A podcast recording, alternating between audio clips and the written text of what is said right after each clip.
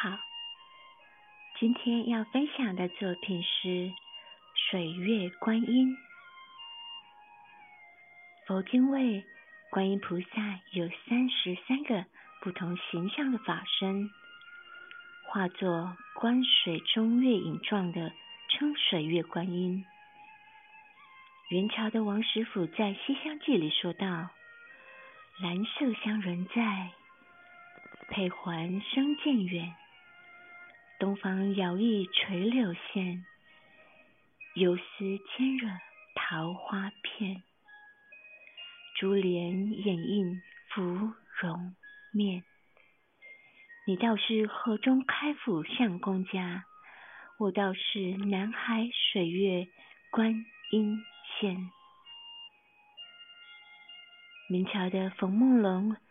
在浴室名言里说道：“武功西子不如，楚国难威难塞。若比水月观音，一样烧香礼拜。水月观音又称水吉祥观音或水吉祥菩萨，这是观世音一心观水相的应化身。水月观音的图像。”在敦煌千佛洞中曾被发现。唐代的水月观音是男性造型，脸上留有胡须。到了宋代以后，水月观音逐渐出现女性造型。元代颜徽的水月观音背景依然有圆月、湖水、杨柳静平以及瀑布。观音却是身披长袍，坐姿优雅的端庄女性。